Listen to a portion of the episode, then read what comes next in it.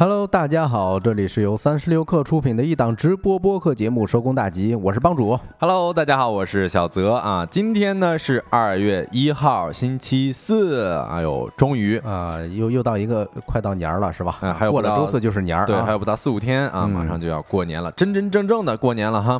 那今天呢，也是在微博上面找到了，也不是找到，就是看到了一个话题，我觉得特别好奇啊，嗯就是说为什么高铁座椅没有 E 号？哎，哦这个我也观察到了。啊、哎，对，就是嗯、呃不管是说出差呀，还是旅行啊，那高铁座椅就是打开咱们那个幺二三零六购票的时候啊，就是一直都是 A B C D F，对吧？嗯少了一个 E 号，这是为什么呢？啊，这个反正也是记者吧，记者了解到啊，是高铁它座椅编号呢是有一个传统的，嗯其实沿用的是飞机座椅编号的一个传统啊，啊，因为早期的飞机大多啊是这个单通道啊，一排是六个座，对吧？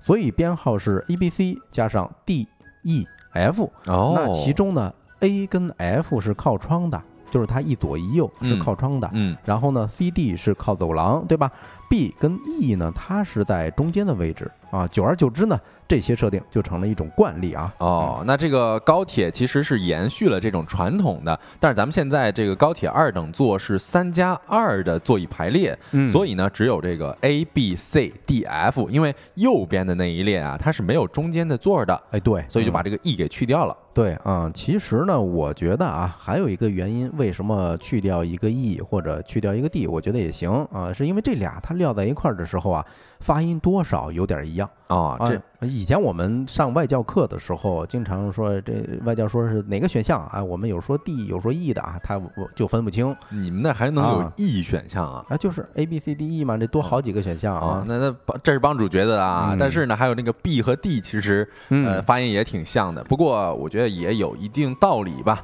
然后你看啊，像这一等座的时候，它就采用的是二加二的座椅排列嘛，嗯所以它就只有靠窗和靠走廊，就是 A、C 和 D、F 哦，啊，两个中间的 B 和 E 都没有啦。都都会删掉是吧？哎，对啊我看到 KST 说在小宇宙听了两个月，今天终于赶上新鲜热乎的直播了啊，嗯而且呢还是我们的全新版本，是吧？啊啊，这个音乐也是非常的喜庆的哈。嗯，那要不咱们就开始今天正式的节目吧。好嗯呃，在今天的节目当中呢，说来话不长环节呢，我们会一块儿跟大家聊一聊年会啊，就是马屁、抽奖、表演。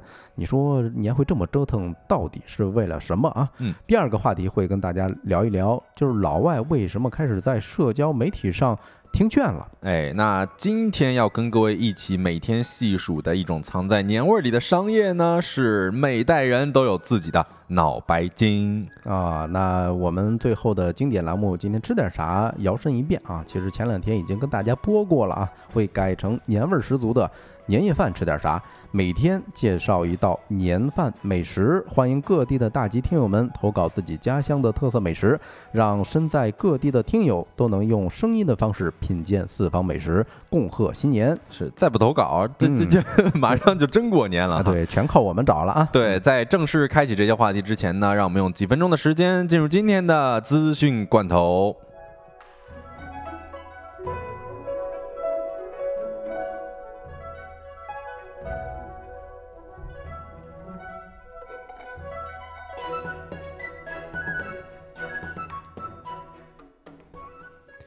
好的，一起来看今天的资讯罐头，新鲜不新鲜啊？看第一条消息是关于春运的，因为大雪还有冻雨的天气啊，郑州部分列车已经停运了。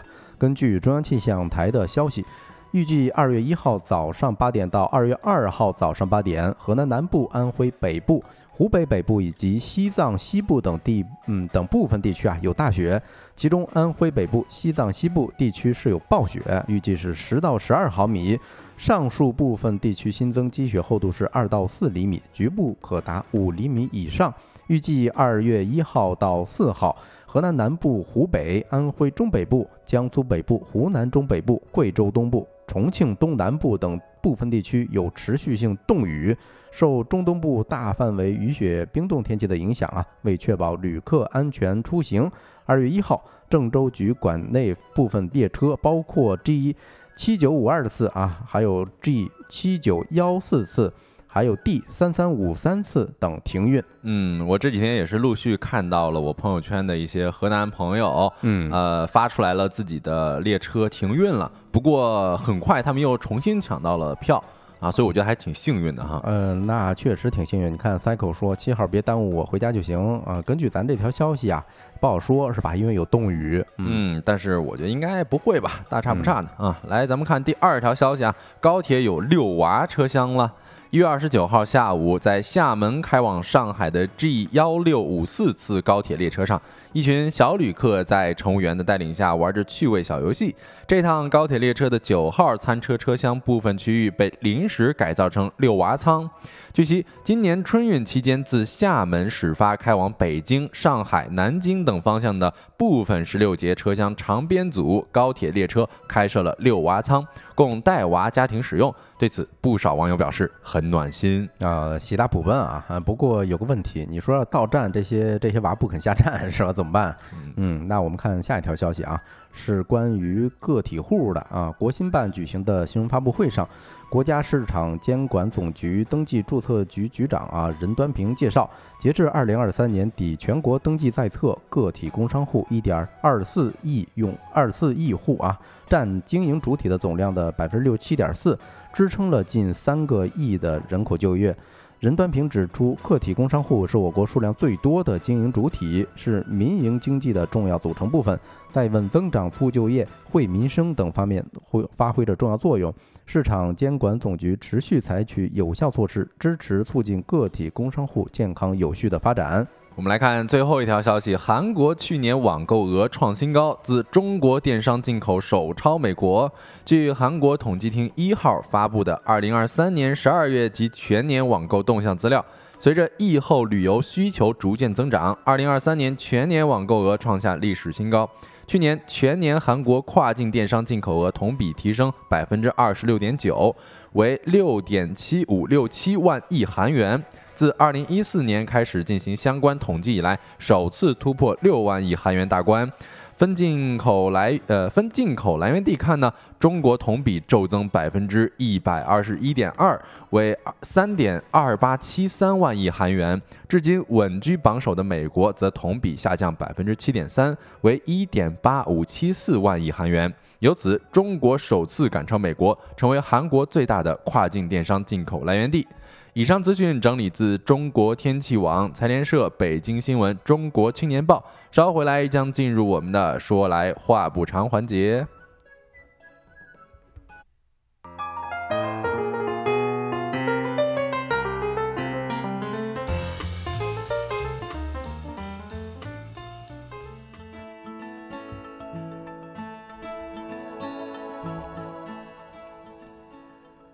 欢迎回来啊！来到我们说来话不长的第一个环节。其实今年我有，我们也之前也有讲过这么一个喜剧电影哈，年会不能停，是吧？可以说是年底一个现象级的电影了。哎，黑马。但是呢，最近啊，这个电影和现现实啊，终究还是相会了。因为作为片中非常重要的元素呢，年会其实成为了近期大家比较热议的话题啊。因为最近又到了各大企业。年会上演的时刻了，哎，对，嗯呃，应该最热的一个最新的消息啊，是关于格力的一个年会，哎，那肯定了。你看咱公屏上这张图片，我当时看了之后，你说这话在年会上怎么念出来的？他怎么想的呀？我天哪，就是在一档这个音乐板块，呃。快板儿节目上啊，这个台上的表演人员直接就唱到说：“我妈就是董明珠，我妈最喜欢董明珠。”嗯啊，然后格力呢，呃，之前也是回应到啊，说表演者当时是为了增加幽默气氛啊，给大家开了一个小玩笑。呃，对我看那个晚会中途，董明珠还突然那个秀了一下格局啊，说突然宣布的要多拿两个亿。给员工发年终奖，嗯，就当时就直接把局面给整嗨了。哎，是，这也是当时很多网友评价说，董明珠一举成为了别人家的董事长哈。嗯，对，还有一个消息，呃，昨天其实咱们在社群里头，呃，热闹了一下啊，是关于海航航空集团向六万员工啊发了四亿元的红包。哎呦，而且这个是是呃现金啊，对我还看到那个他们有人拿着那种透明的袋子啊，嗯啊里边都是一大沓的这些现金，感觉对，估摸着一个人能。有呃好好几十万，我天哪！呃，不好说是吧？嗯或者说至少是一个部门的啊，嗯有可能让他们头头先领回去。哦，呃，具体这新闻怎么回事呢？也是二十九号的时候啊，海航航空集团或者是新海航啊，嗯呃，向全国各地的员工发了这新春红包，不光是总部啊，所有的总部，它这个航空板块儿，呃，三十五家企业，一共是六万员工啊，都获得这个红包了啊，嗯这个总额就是咱们咱们刚才说的那四亿元。然后海海航的集团方面称啊，说发新春红包是在股东啊，就是辽宁方大集团董事局长啊，这个主席方威的建议下提出的。啊，你看咱们公屏上这个背景啊，也是说衷心感谢集团董事局主席方威的深情厚爱啊，哦，也是那大几个字儿，嗯，跟格力有点儿像啊，那是格局打出来了哈。对，呃，当时我们在呃群里头说这条消息的时候啊，嗯、还挺逗的。当时群友第一时间跳出来说，这么多现金，你说得开多少发票啊？是犯职业病了哈。犯职业病了。哎，对嗯我这这个时候我就想起来了，我之前也是看的一部日剧啊，说这个不可以报销是吧？嗯啊，然后咱咱们 Sego 是吧？他嗯也说分享给群友的时候，分享给自己的同事的时候，啊，老板让老板看见了是吧？对啊，嗯然后立马就走了，说不定是这筹备着给大家发一发年终奖呢。啊，期待一下是吧？嗯呃，这两天还有一个公司啊嗯，这家公司啊，呃，虽然这几年咱们听说的比较少，嗯，但是人家那年会啊，每年都挺豪的，哦，是吧那？就是陌陌哦啊，，就是陌陌员工透露呢。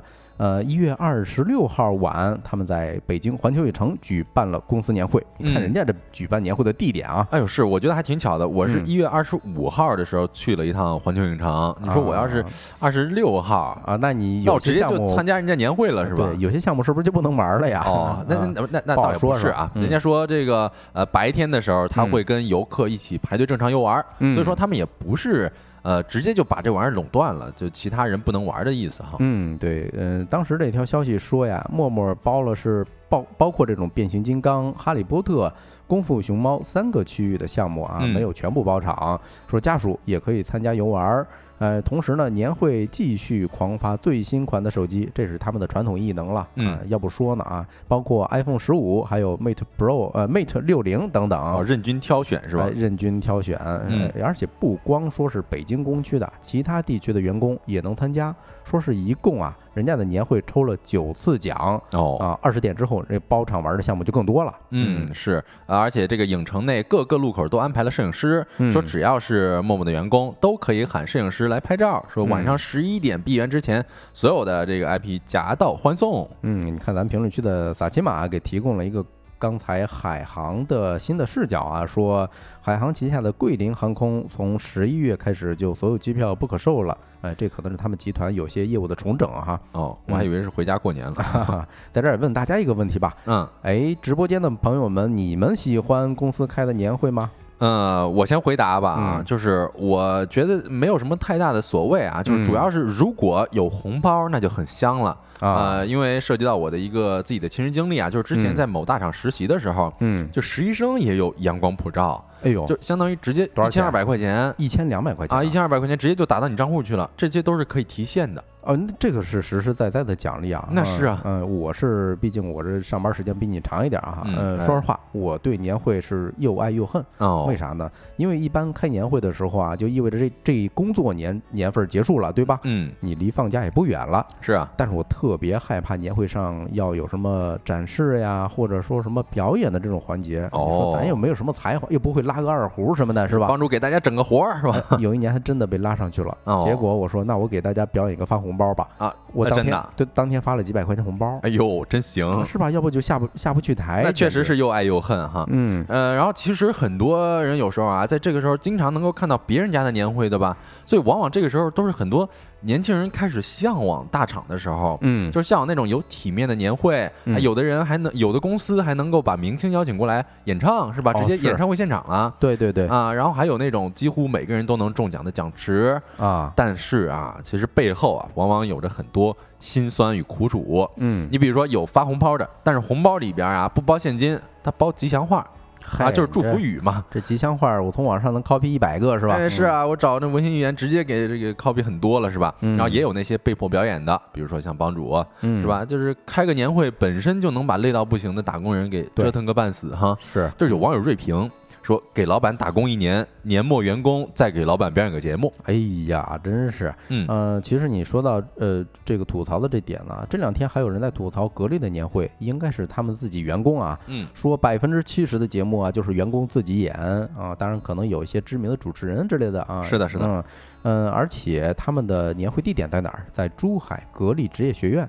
这是什么地儿啊？是其实就是格力自己给自己培养技术工人成立的这么一学院啊。嗯离大家员工宿舍据说是有点远。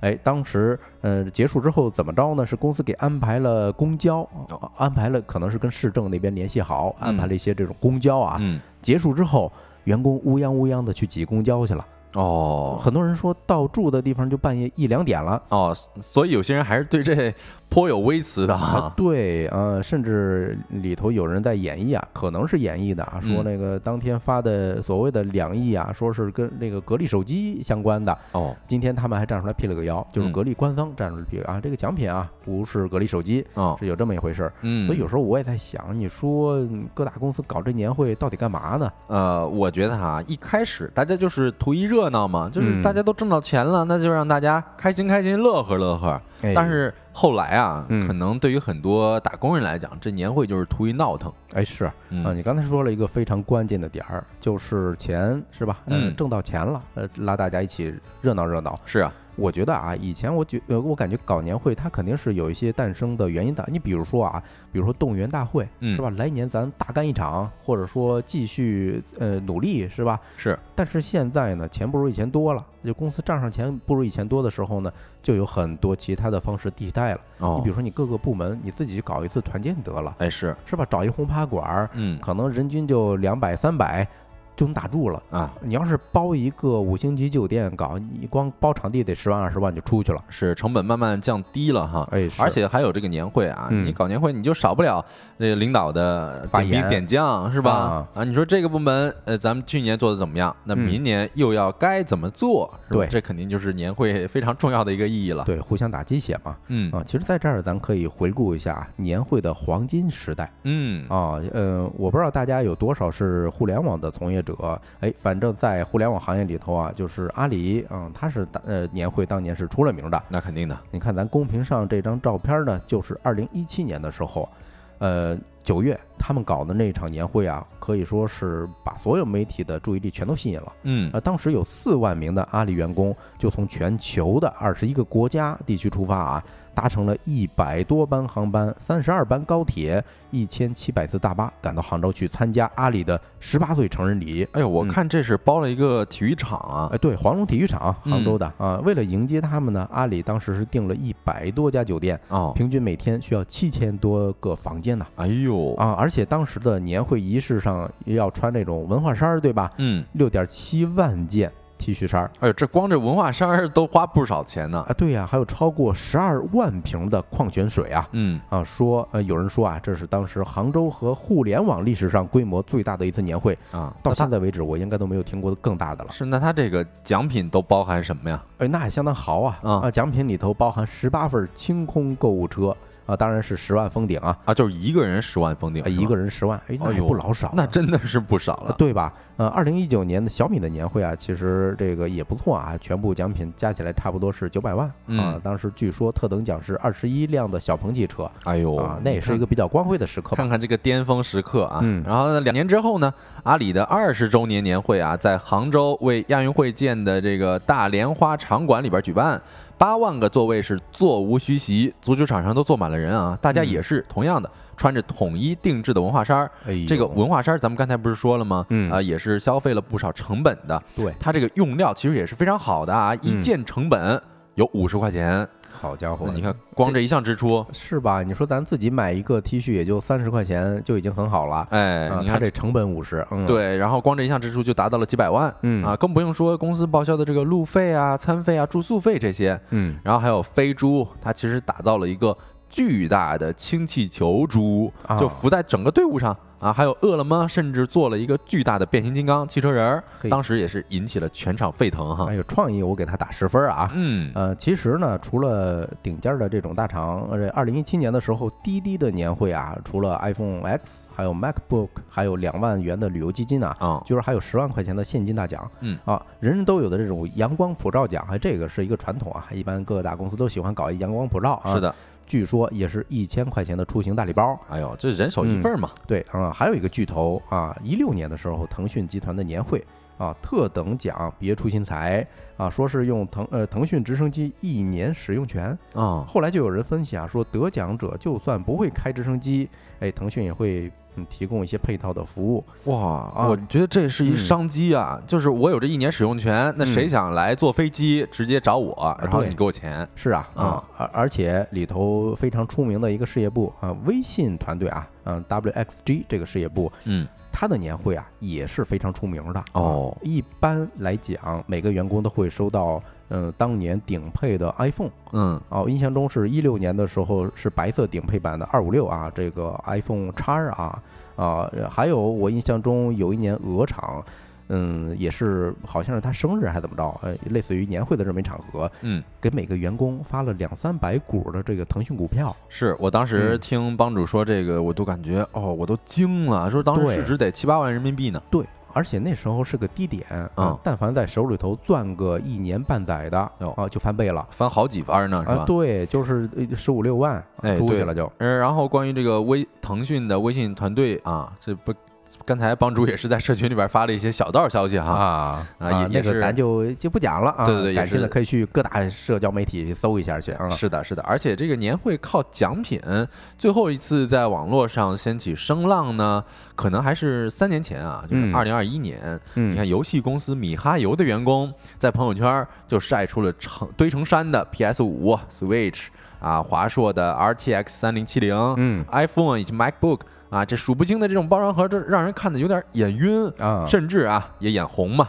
就是很多网友说吃不到葡萄，这就说葡萄酸，就是你这是搞批发吗？怎么回事其实人家游戏公司一直是非常有钱的，嗯他们搞年会，印象中当年的特等奖还配一台大的索尼电视，啊？哦，我印象当中，今年也是看到了一些新闻，说有些游戏公司它的特等奖是一辆特斯拉的 Model Y。哦，那还是嗯大厂有钱哈。嗯，还有一类大厂也挺有意思的啊，就是说从来没有办过年会啊，嗯。大家可能有所耳闻呐、字节跳动这家公司，哦，他们不呃不搞年会，可能也是人太多了吧，嗯。呃但是人家是有团建的经费的啊，基本上是每个人每个月几百块钱不等。哦，每个月几百块钱不等。对你这经费啊，可以垒起来用啊，所以有的部门人家半年去一回环球影城，或者几个月去一回轰趴馆儿，都非常有可能啊。是你再攒一攒，嗯说不定每个部整个部门都能出出国呢。哎，是，嗯而且他们一直是以这种务实，嗯，呃，这个对外彰显自己的标签儿吧，啊哦，人家直接发红包，啊是说每年的时候，新春红包会根据你的工龄啊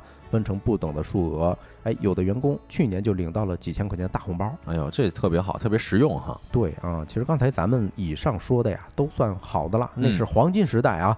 但是根据每日人物的报道，当下的年会趋势是什么呢？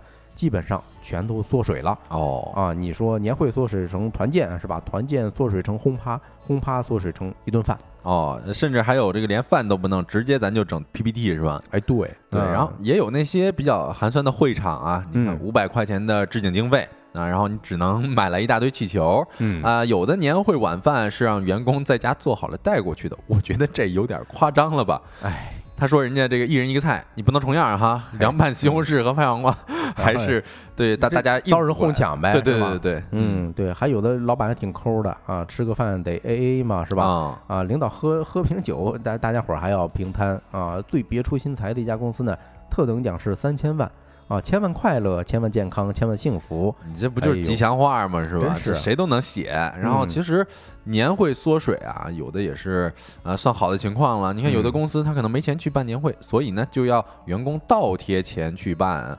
你比如说零零后的小袁，他就是倒贴办年会的这个典型受害者。他在一家新能源企业工作哈，嗯今年呢公司总体的年会取消了，但是部门还得要办一些小年会。嗯，没有预算怎么办啊？他作为小组长倒贴了三百块，那经理呢倒贴了八百块啊。你说这工打的呀，嗯，而且我感觉啊，一般参加年会的时候，大家这嗯精神状态都不太一样，哦，那是的，对吧？你你比如说啊，有的老员工他可能会看着，哎，怎么公司变成这样了，是吧？就特别像年会不能停里头的，呃，一开始大鹏演的那角色是吧？那早先的年会是多热闹呀，嗯，到后来所有年会都成了向上拍马屁的这么一个场合了。对，觉得很唏嘘。但是这一阵唏嘘过后呢，也只能咱接着干活嘛。对，但是有的啊，有的像咱们这样的年轻人，可能就觉得，哎呀，咱们打工就是打工嘛，就是一个无情的打工机器。我只是每天来这里上班而已，我管你有没有年会是吧？咱们跟公司。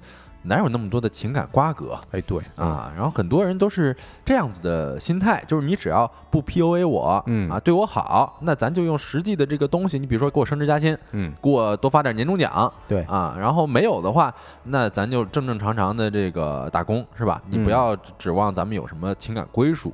对，整体上来讲，大家现在面对年会的时候，情绪上已经是相当的佛系了啊。嗯，当然你要是非办不可的话。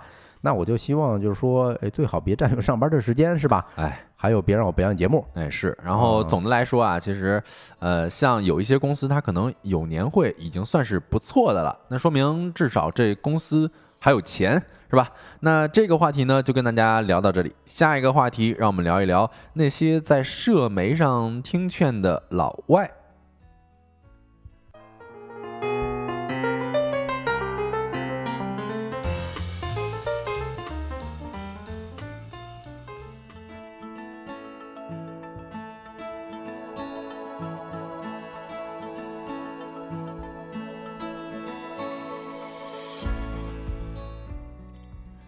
Hello，欢迎回来。我们来聊第二个话题啊，就是大家有没有发现，最近在小红书上啊，听劝的词条下边突然涌入了非常多的外国人，呃，有一些这个来自不同 IP 的网友啊，就是用着相似的内容，就像咱们公屏上面这样子写的一样，就是拿着一张纸，上面写着“听劝”两个字儿，然后还抛出自己的这个脸部照片，还有那半身照、全身照。甚至有的还那三百六十度的照片全部都抛在了帖子上面，然后在小红书上诚恳寻求中国的网友来爆改自己。呃，说实话，我在小红书上发现，呃，用用这这个 A P P 的老外还挺多的哈。嗯，你像呃屏幕上这个应该叫是一个奥地利的男孩叫卢卡是吧？哎，对他呢是在一月二十六号的时候在小红书上发布了这么一张，就是举着啊写有听劝，但是它上面有那个被批的字儿哈，就是呃。听劝的白纸的这个半身照，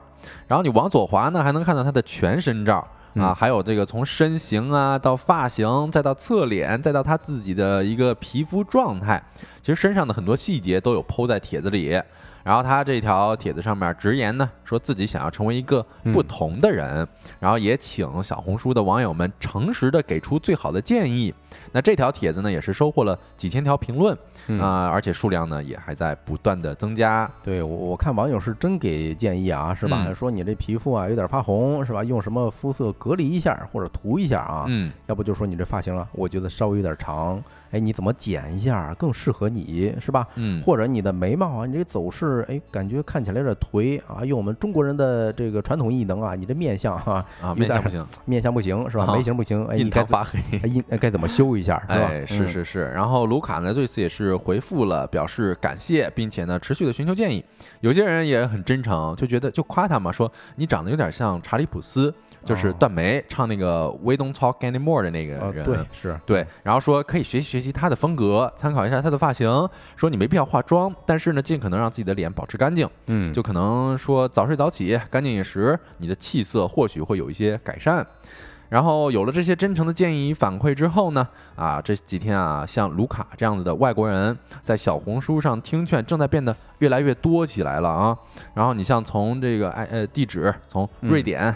德国到美国到法国，我甚至还有见到有保加利亚的外国人啊，来咱们这边寻求爆改自己的啊。对，关键咱们给的建议还真不一样，是吧？你看这给的建议里头说什么干净饮食，什么气色改善，哎，这是典型的东方神秘的力量，是吧？他在外面可能看不到这些评论啊。对，我都怀疑他们用那翻译软件能不能翻译出来“气色”这俩字儿哈。嗯，然后有些网友就很很很惊讶呀，他们评价说惊呆，这已经是我刷。到的第五个帖子了，咋这嗯么多外国人啊？这是真的还是假的呀？然后还有网友回复说：“你这才五个，嗯我昨天半夜没睡，整屏都是外国人在劝，在听劝。啊，对，现在好像小红书你搜索听劝的时候，已经有一个专栏了，嗯啊，就是你点点进去之后就是一个大集合，哎，嗯就是嗯咱们可以看到公屏上的右边那一张图片啊，那个红框框圈出来的，嗯就是他的小红书所给的一个外国人专栏，就是你点进去就能够看到啊，都是外国人发的听劝合集。对，嗯，那外国人怎么就跑到咱们的中国社交媒体上听劝了呢？那这股风又是从何而起的呢？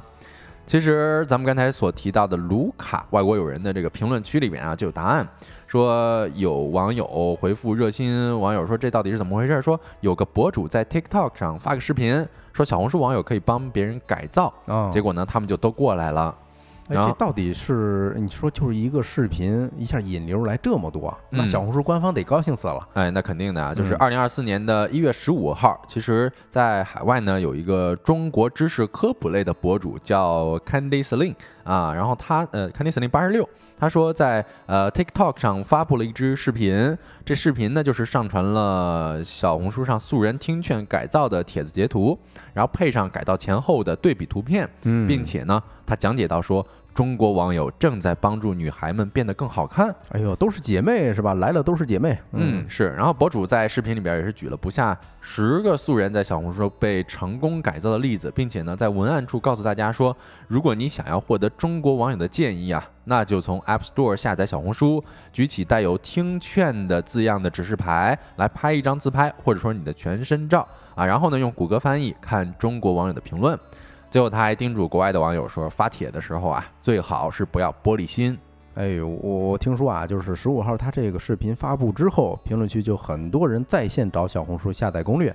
很快呢，又有国外网友在评论区手把手教大家如何下载和登录小红书，所以我严重怀疑这可能是这个小某书哎官方平台去找了一个这么一网友说去引流去了，哎哦，不得不说还挺成功的啊，对，也有可能吧。瞎猜的啊，瞎猜的，是就是呃，老外来国内听劝呢，其实也有这很多其他方面的原因啊。你比如说刚才帮主所提到的，可能是有平台助推的。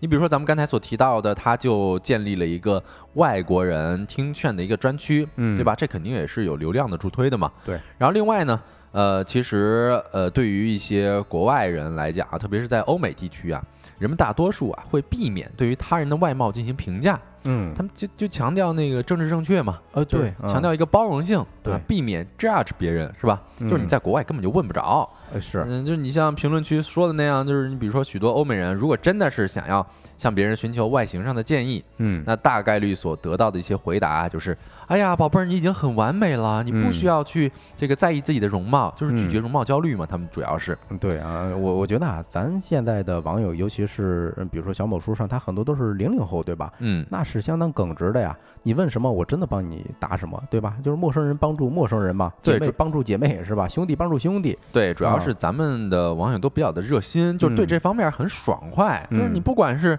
从发型啊，从脸型啊，甚至你的这个皮肤状态，嗯你到底要服用什么东西啊，内调外服什么的，也都能够稍微的说两句儿。对，嗯，其实呢，在社交平台上的这个听劝风啊，也算是由来已久了。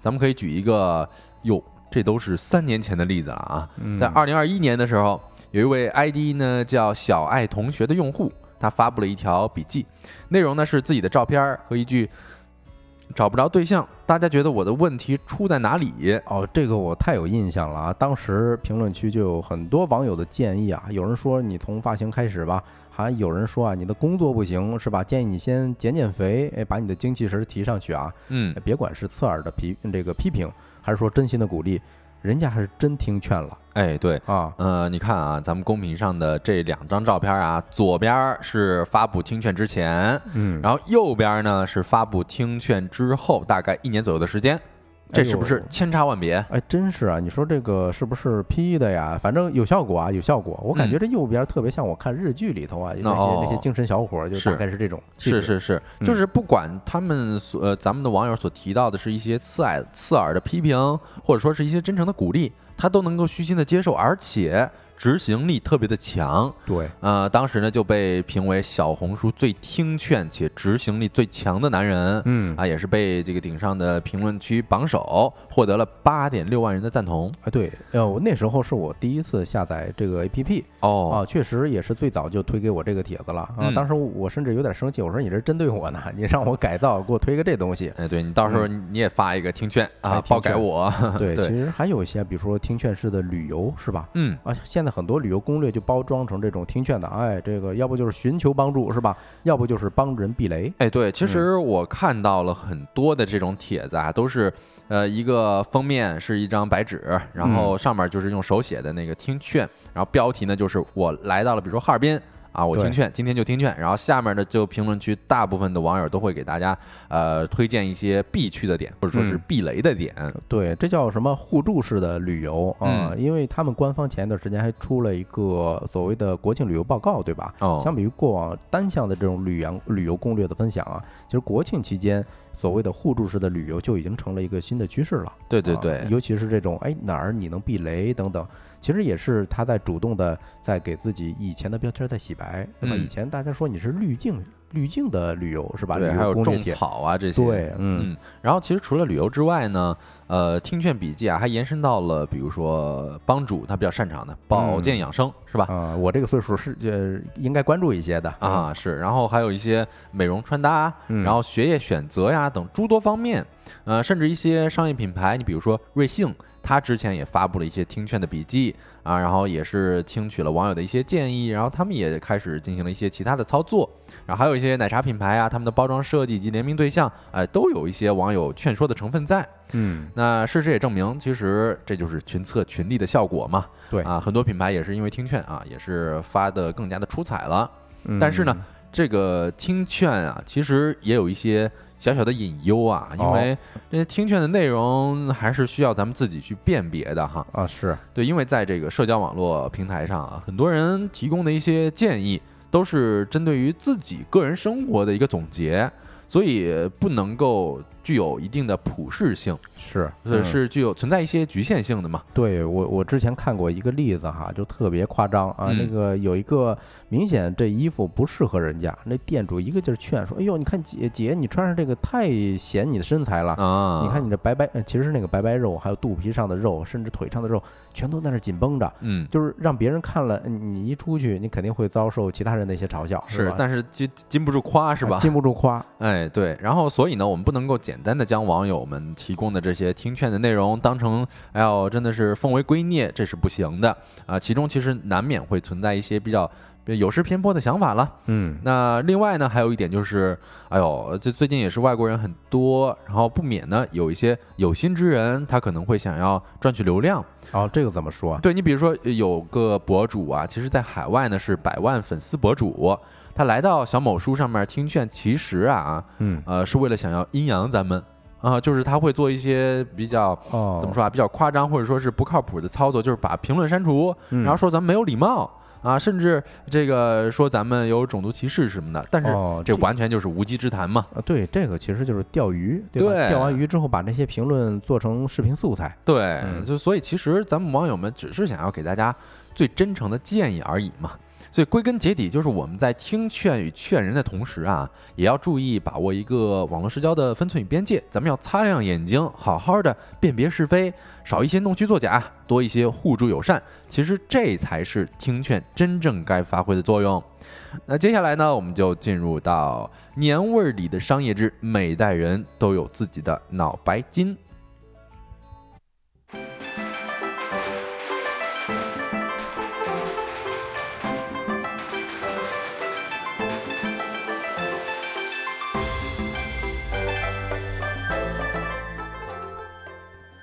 好的，欢迎回来啊！进入咱们的呃商业策划啊，就是年味儿里头的这个商业之每代人都有自己的脑白金啊。其实嗯每年到这个时候啊，对于在外打工的朋友是一个又期待又紧张的时刻，哎，对吧？一方面咱能回家团聚了，但是你回家的时候啊，你还得展示一下这一年你的成果，是吧？房子、车子、票子，是吧？对，还有一个就是过年的时候，其实是一个特殊的社交大考。嗯，你说你串门手里头不拎点啥吗？是吧？嗯，而且一般啊，人家会推搡说：“哎呀，你看你来都来，你还带这个干啥？”哎是，哎呦，这都亲戚来都来了，你带这玩意儿干嘛呀？是吧？但其实啊，这些的时候很多都是展现财力的时刻嘛。哎是啊，尤其是哎。结婚之后，你说你回自己家没什么可说的，但是你要是去对方父母家里头，你心里头肯定是有点压力的哦。帮主说出了自己的心声是吧？对，所以咱这个话题啊，就大家帮我一起来梳理梳理吧。嗯，过年送礼这件事儿，嗯啊，先问一下小泽吧，今年大家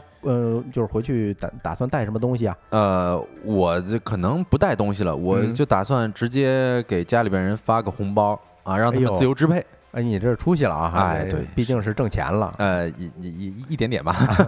其实这是一个好的，特别有象征意义的。尤其是你说工作第一年是吧？咱说发点钱，哎，这个家长肯定是非常非常感动的。哎，是的，而且咱们也不一定能够真正的，因为呃平常没有那么长时间的跟家里边人沟通，可能有的时候不知道家里边人到底需要啥，所以发直接发一个红包，对，可能会能够让他们更加开心一些。是，嗯，之前其实我给我家属的爷爷爷奶奶哈带过稻香村的糕糕点，这算是北京的一个标签吧，一个特色。嗯，好不好吃咱另说啊。哎，确实，咱们之前也有讲过啊，说稻香村只有过年的时候，或者说是回家的时候才 对，咱们才会想起来。哎，是，反正当时老人他拿到之后还挺开心的。嗯，不过我家属觉得，哎，这高油高糖是吧？以后你就别给老人去拿这些东西了。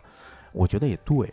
所以导致今年就送礼拿什么东西就成一个问号了。哎，确实这个健康啊，确实是咱们需要注意的哈。对，尤其是你说到健康，咱就更别带烟酒了，是吧？嗯，那太不健康了。对，小的时候那个爷我爷爷他总是喜欢抽烟嘛，我总是说他你别抽烟了。所以我们一般这个送礼物啊什么的，嗯，也不会拿一些烟酒啥的。对，呃，关键你带这些东西不一定对人家口，嗯，是吧？有些人就喝惯，比如说当地的特产的酒。是吧？你嗯带北京的二锅头，兴许人家都喝不习惯。是啊，你你要说拎点摆件儿吧，又不实用，你还占地方。嗯，这个嗯确实对送礼对我来说每年都是一个难事儿啊。所以啊，咱们可以去搜索一下咱们音频平台里面，咱们之前有讲过一期送礼的特殊节目。如果大家对这个好奇的话，可以搜索一下听一听看哈。对我看评论区的朋友还支了不少招啊。刘同说买了好多茶叶啊，说给父亲、给这个亲戚朋友都可以。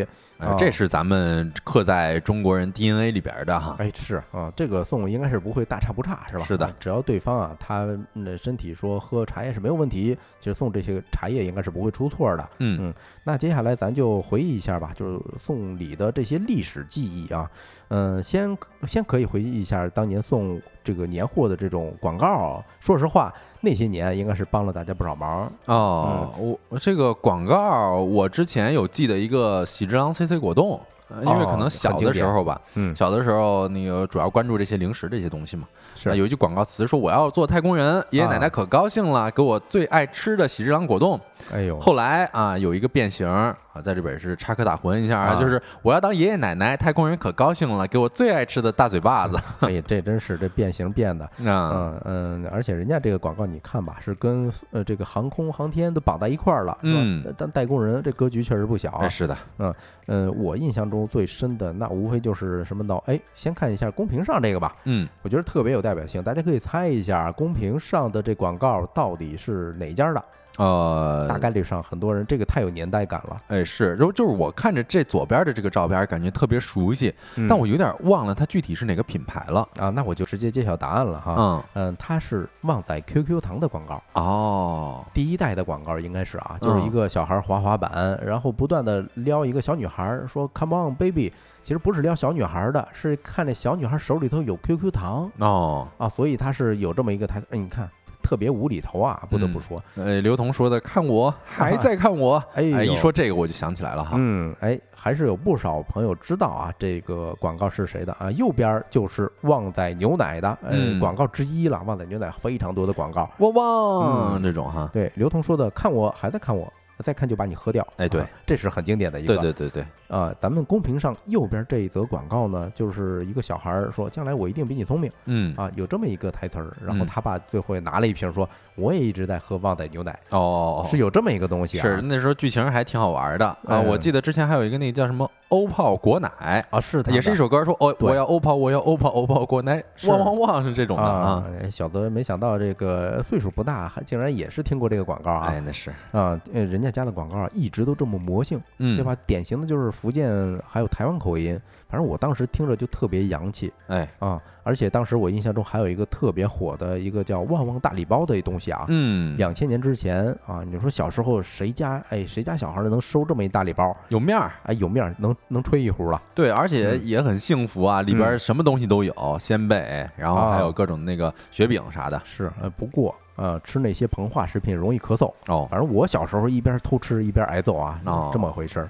呃，还有一嗯嗯，更别说的就是那个脑白金，是吧？今年过节不收礼，啊呃，收送礼就收，呃送礼就送脑白金。你说吧，这太烂了，是呃但是你绝对一辈子忘不了。嗯，对，哦而且还有之前我记得那个六个核桃，嗯它其实也是强调的一个呃智力嗯啊，让大家多喝六个核核桃嘛，对对对跟小孩有关的。呃，健康是一个营销非常重要的抓手哈，嗯呃而且我后来才了解到，脑白金呐、它主要成分是褪黑素哦，这不是容易睡眠的吗？啊，对，方确实是喝了之后就有效果啊、嗯但是这你说这褪黑素到现在为止啊，大家对它健不健康没有一个完全的定论哈。嗯，对啊、以上是两个特别有意思的时代记忆的这么一个广告。你说不同的时代吧，它过年送的礼物是非常非常不一样的。哎那肯定的啊，呀。今天我们在梳理的时候啊，哟，发现最早可以追溯到上个世纪五十年代。哎呦，这也太早了吧？对，你看这张照片啊，黑白照片就很有年代感啊。嗯呃我估计咱很多听友的父母，甚至爷爷奶奶是那一代的人啊。哦，那是的。对啊，那新中国刚成立，对吧？百废待兴，所以说它特点就是什么？物资匮乏，嗯，那时候吃饱饭才是第一位的。哦，所以过年的时候送点吃的是非常有面儿啊。你比如说啊，当时有个说法，说新娘子如果呃回娘家的时候能带一篮子馒头，哎呦，那比拎一瓶毛子不差。哎，是我只记得之前看的书，我忘了是《活着》还是许三多，呃呃呃，就是献血嘛。然后呃，那里边有一个桥段，就是嗯他们那大米粥啊，就是一家人要吃嗯好几天，就一袋儿嘛。对啊，当时嗯跑个题儿啊，当时我姥爷还说呢，那时候谁去城里头打一斤毛子才一两块钱啊，就够兄弟们乐呵很久了。你想一想啊，拎一篮子馒头就跟这个茅呃茅台差不多，嗯而且当时的馒头还不一定是纯面的，嗯，有可能是混了几把这个这个高粱啊，或者是黍子面儿啊之类的，哦，就是粗呃典型的粗粮哎对啊。你说这吃白面，咱七十年代啊，很多这个农村能吃到白面就不错了。对，那时候都是嗯精细的粮食嘛。哎，细粮啊，嗯一般是家里有老小，是吧？是的比如说我爸啊，他当时就记着说，小时候最幸福的时刻，就拿一个白面馒头，抓一把这个花生，哎呦，一边吃花生一边啃馒头，然后在房顶上看书。对，因为那个花生你在嘴里边嚼，还有那种花生油。嗯啊，然后有那种油润，然后你再吃一个白面馍，哎呦，幸福！哎，太幸福了啊、嗯那时候啊，就五十年代的时候，如果谁能去串亲戚的时候，过年啊，你提那个半斤肥膘，嗯，哎呦，就已经是全村的希望了。哎呦，那肯定的。对啊，我妈当时就是有一个远房亲戚啊，是嗯杀猪的，说过年的时候啊，会把那种猪骨头，哎，带过去一些，是大棒骨。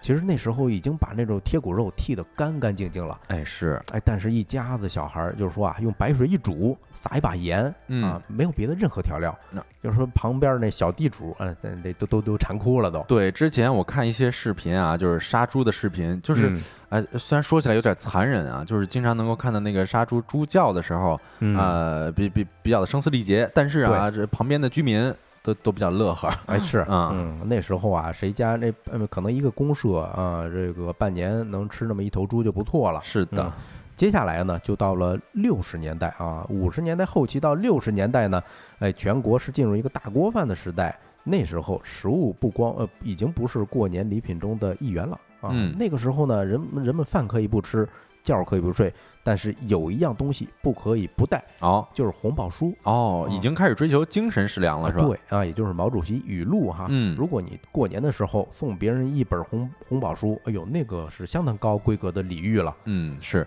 那慢慢的再往回倒啊，嗯七十年代呢？七十年代它应该也不一样吧？哎，七十年代又换了一个风格，哎，嗯那时候就成了实用了。哦你要是总结这么一词儿的话啊，嗯典型的代表就是咱家里头可能有一些什么，呃，搪瓷的那种脸盆儿，哦。我哦，不知道小泽有没有见过这东西啊？呃，我我只能说出来那个痰盂，啊，哎，那个是也一样的是哈做法儿，一样的嗯做法儿。对。搪瓷的这种脸盆儿啊，哦对。茶缸啊，对对对，里边有是吧一个大大的福字儿，经常对啊，嗯。那个使久了之后会脱皮儿对啊，里边就是那种铁锈嘛，对，还有暖壶，嗯。呃，是七十年代可以说是家里的三件套啊。是。啊那时候年味儿也开始慢慢浓起来了啊，但是整体上毕竟属于一个计划经济的时代，是吧？嗯物资还是很匮乏。你看，就出现了咱们公屏上的这种东西，呃，很多人肯定已经没见过了。啊、是，这一直都是存在在家里边人给我嗯说的一些故事里边儿。哎，我小时候是见过的啊，家家里头这个收藏这些这东西啊，哦，那很多东西都是凭票买，嗯是吧？包括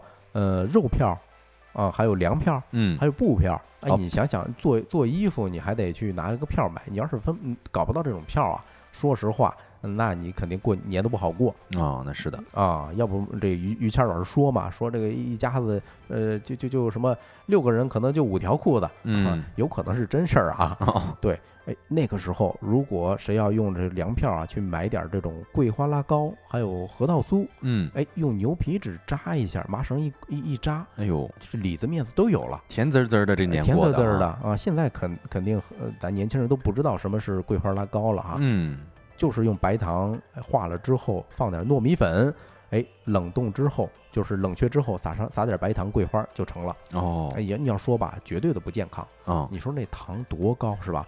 但是已经是七十年代相当相当不容易的年货了啊。嗯，那接下来就到了八十年代，哎哎，这个就有意思了啊！嗯啊改革春风吹满地。哎，中国人民真争气啊，你看小破站上的这个鬼畜视频第一位是的吧？？嗯，那个时候啊，经济好了起来，才有所谓的带包装的礼物。嗯可以说，这个礼物整体上就更新换代了。是，嗯咱看咱们公屏上面那个强化麦乳糖，哎，呃，就红红火火的，非常有过年的气氛。嗯，对，呃，这东西左边那个乐口福就是麦乳糖的一个品牌嗯，啊，应该是还是嗯比较洋气的哈。呃，咱以前见的都是散装，还有凭票买，对吧？嗯你看到这时候就有这种罐装的东西了啊。八十年代最不一样的地方就是什么呢？就是轻工业大发展。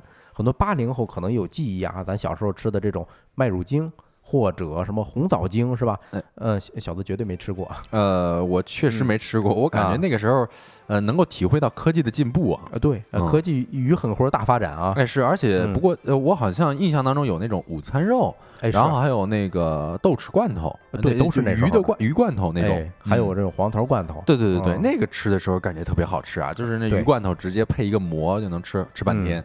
哎，咱现在看啊，八十年代的这种过年的时候的年货啊，都是科技跟狠活，但哦是已经是一个大进步了。嗯，那接下来就看九十年代了哈。好，来到九十年代之后，可能就是大家最有共鸣的一个时期了。啊，嗯，多数人都经历过啊。进入九十年代之后呢，粮票首先你是已经全面退出历史舞台了嗯啊，人们的生活也是翻天覆地的变化，对吧？哎是食物肯定已经不是稀缺品了。哎，那时候就开始讲一些什么面子，讲面儿讲排面嘛，对那时候估计烟啊、酒啊，哎可能大家也不会考虑，呃，不会率先考虑健康这事儿，主要就主打一个排面。嗨，那时候就是刚解决完温饱，哎，嗯大家解决就开始解决这个面子问题了。啊对对对健康确实啊是没有考虑到的。是那时候的烟儿，呃，有有有一个说法叫一云二塔，哦，有一个叫云烟儿。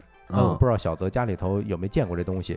嗯，我对这个烟还真的不是很熟悉啊。它这个云就是云烟儿，那个嗯塔呢就是红塔山哦，啊。其实它就是现在属于一个同一个集团哈，不同的产品线而已。嗯你，高端一点儿就送毛子、华子是吧哎？？这肯定很高端了，现在也是很高端哎，的。，是，呃呃，当时也出现了一些电子产品，比如说大哥大，嗯还，有 BP 机。哎呦哦，这种东西，嗯，我估计零零后是没有见过的，哦甚至很多九五后应该是没有听说过的。哎，不过现嗯呃现在有很多潮流啊，就是有一些年轻人他可能会呃购买一些这些复古的东西，啊对可能拍照用啊，或者说是怎么样的，也挺好的，也是一社交谈资嘛。是，你看咱们公屏上放出来高乐高之后，大家都非常有共鸣啊。这个呃，圈儿酋长说没有高乐高就不喝牛奶，哦，还当时还真是啊，因为他当时广告就是打的就是一个用牛奶冲的高乐高，对，营养又美味嘛。哦，这么啊我现在顺口吗？啊对，我现在还记着呢，就是那个巧克力味儿的牛奶，嗯，当时就觉得这个高乐高是咱们应该是最初印象当中的奶茶，或者说是啊那种、呃，就是甜品吧。可以这么说，可以这么说啊，也嗯是那个时候集中出现了很多针对于儿童的年货。嗯你嗯，比如说刚才咱们提到的旺旺是吧？对啊，什么每天早上第一件事儿就是大喊一声旺是吧？旺旺啊，这种，还有咱那时候小时候都喝过啊，健力宝哎，啊，还有咱们这个公屏上右边这个叫大大卷儿嗯，是这大大泡泡糖嘛，啊，对，大大泡泡糖，嗯，嗯，还有那时候的，比如说昨天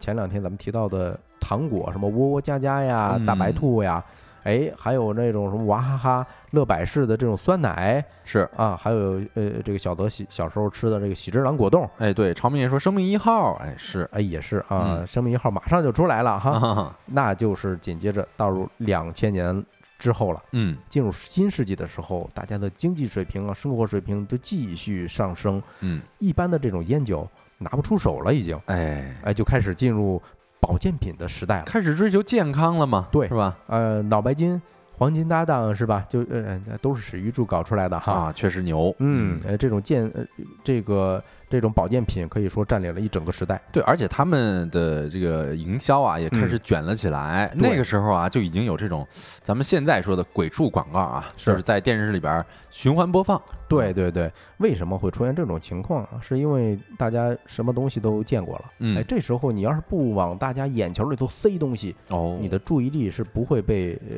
被被抢占的。对，一定要有记忆点。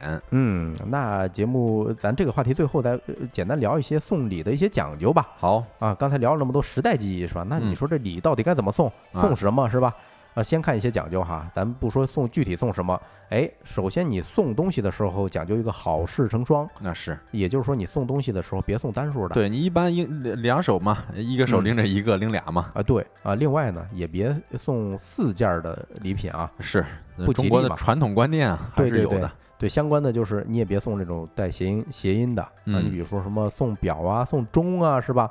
还有杯子梨这些啊，对都不是特别的吉祥啊，对你要是实在想送水果，你可以送这个葫芦啊。啊，还有这种橘子，嗯，葫芦是福禄禄是吧？对对对，哦，嗯对，嗯，还有一类品牌，我个人总结的哈，觉得补品这东西啊，慎送，嗯，因因为咱们常见的什么蛋白粉呐、营养补剂啊，水非常深，哦，你要没点知识储备，你摸不准。对，而且那时候估计也是鱼龙混杂，也不知道到底买的是真是假。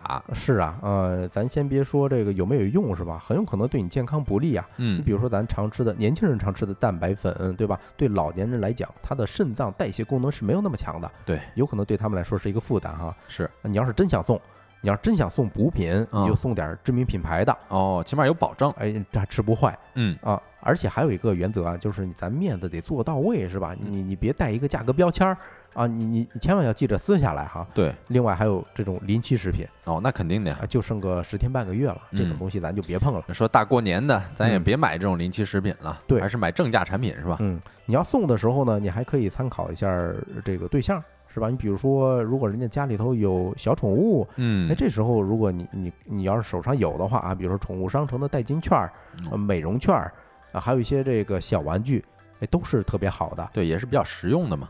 如果是要送小孩儿的话，那就挑一些品质比较好的这种书啊，或者说撕不坏的那种。嗯哎，我我小时候就有一本《伊索寓言》，哎呦哦，，在我这个幼小的心灵里头埋下了一颗种子啊。是我又想起来，我小的时候，我姨有送我一套淘气包马小跳嗯啊，我觉得那个时候候也是郑渊洁的，对对对对，挺好玩儿，也也是嗯挺好读，而且挺有面子，因为一整套嘛。哎是，嗯呃，还有包括一些什么乐高呀这些玩具，呃，嗯，现在真是送小孩儿的东西是不缺的哈。是，啊，你要是送家庭主妇或者老人呢，嗯、咱钱包厚的话啊，你可以送一些翡翠镯子呀，啊，哦金银首饰啊这些东西是，啊，这些拿出去还是挺老人家都爱这个。对啊。最后还有一类啊，就是说是比较实用的，你比如说电影卡，嗯，或者是什么咖啡咖啡卡，或者什么购物卡啊，对啊，油卡是吧？对，那时候嗯经常是，比如说一些单位，他可能送一些超市的购物卡。嗯，啊，那个也特别实用，经常是咱们每年都得去超市大采购嘛。对对对对，呃、聊到聊了这么些啊哈，呃，最终我觉得最后最后一个目的就是一定要大家是安全到家啊，开开心心的，是的，我们到家就是最好的礼物。嗯嗯，，好，那这个话题就聊到这儿，下一个话题跟大家聊一聊年夜饭。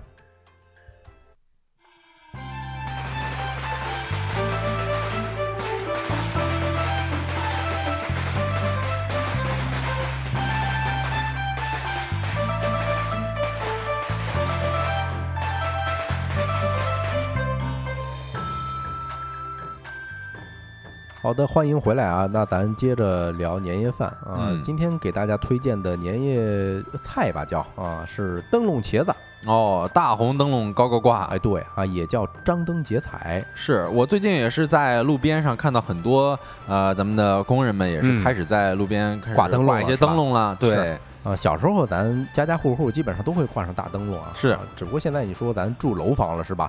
见这东西的时候是越来越少。嗯哎，，正好这道菜啊，可以带大家重温一下过去的美好啊。，是，而且这道菜它的材呃材料很简单，哎，关键点儿又是在于刀工啊。跟哦，这这这什么做的呀？啊，跟咱们那天介绍孔雀开屏鱼一样嗯，啊，就是刀工很重要啊。是的，首先说一下，这玩意儿就是茄子，哦，是吧？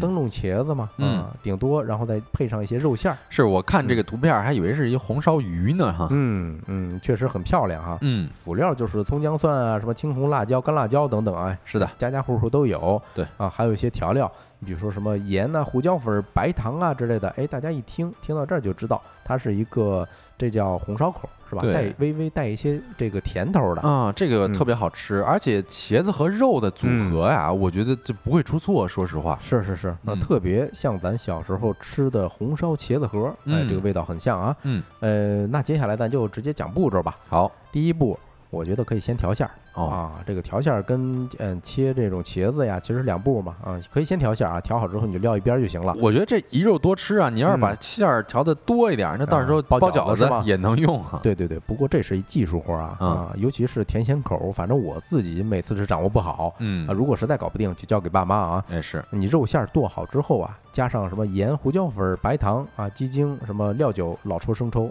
顺着一个方向给它搅拌，嗯这叫上劲儿这个过程啊啊。你吃的时候就微微的有一种 Q 弹的感觉了，它不会那么散。嗯啊，呃，再加入这个葱花啊、姜末啊之类的，是吧？搅拌之后再加点水淀粉，或者加点鸡蛋清儿，哦，这一步也是为了增加它的筋性的。韧性是吧？哎，是对，我嗯看刘同说还能放到青椒里边儿，确实啊，这个嗯肉啊，这个馅儿你调好了，怎么着都行，你炸肉丸子也行啊。嗯，刘同给咱提了一个菜名啊，回头咱呃这个了解一下啊，咱可以给大家分享一下啊。嗯，哎，第二步就来到关键点儿了啊，这一步叫改刀啊，去去头去尾取中段儿嗯啊，就是保持它的这个前后粗细是一样的啊。是，关键是把改刀改成镰刀片儿，就是说第六片儿的时候给它切断。哎，这儿其实有一个小窍门啊哈，你你切的时候啊，你垫一根筷子，嗯，就是那个筷子贴着它的茄子身子，这时候你切的时候就不就切不断了吗？哦，就是你把筷子垫到底下，对然后你那个刀啊的的碰到筷子的时候，哎，你就松开就行了对啊，前面五刀你就垫着筷子吧，嗯第六刀的时候你把筷子拿开，哦这时候一刀下去给它切断，哦，是吧？这前面那几刀是不容易切断的，嗯，对于我这种手残党是非常非常适用的啊。确实，大家学到了吗？学到了吗？而且嗯这个切法特别适用于呃类似的，比如说炸藕盒啊，哦也能这么切。对，炸藕盒也特别好吃。对啊，那第三步呢，那就是处理茄子了。嗯你撒点生粉哈，每这个每片儿之间每个缝隙之间都塞满这个肉馅儿。嗯哎，做好的茄茄子上再撒上一些生粉啊，保持干燥。嗯，这时候你就可以嗯准备这辅料了啊，呃什么姜末儿、葱末儿啊这些乱七八糟的东西，你就剁好放一边就行了。哎对，这要是厨房小白啊，也提前准备好，到时候不至于手忙脚乱嘛。对哎，然后茄子就可以下锅煎了。嗯啊，你要是喜欢用宽油呢，你就整个扔进去。哦，当然，你也可以在平底锅或者不粘锅给它撒那么一层，一点一点煎。比较考验火候技术了哎，哈。是啊，煎好一面再翻面，是吧？嗯然后紧接着就是姜末炒香，然后加加点干辣椒啊、肉馅儿啊，然后你看啊，调一个这叫什么底口？嗯哎，你把各种各样的什么呃什么呃青红辣椒粒儿啊，还有各种酱啊，什么生抽、老抽、白糖，你适量啊，适量往里头啊调呗。是啊，烧开之后下茄子，然后再焖它十分钟。嗯哦，焖好之后，这汤汁儿啊，嗯、拌着这茄子特别棒。哎呦，一嗯开盖儿啊，你就能闻见那香气了。对，最后摆盘的时候啊，你再放点辣椒丝儿或者是红椒丝儿是吧？点缀成灯笼穗儿，哦，哎那这道菜就完事儿了，齐活了。是特别香啊！嗯那不知道大家听完帮主给咱们的介绍，有没有学会这道张灯结彩呢？学会的话，也可以在吃年夜饭的时候给家人们露一手，是吧？对，嗯，那今天的节目我们就到这里。以上就是今天直播的全部内容了。如果各位有任何的话题想要投稿，或者说是想要了解的事情，都可以通过微信搜索“收工大吉小助手”的拼音首字母来添加我们的小助手，我们呢会拉你进我们的听友群的。嗯，那太阳下山了，你什么都没错过。我是帮主，我是小泽，期待明天的同一时间跟各位再见面。祝大家收工大吉，拜拜，拜拜。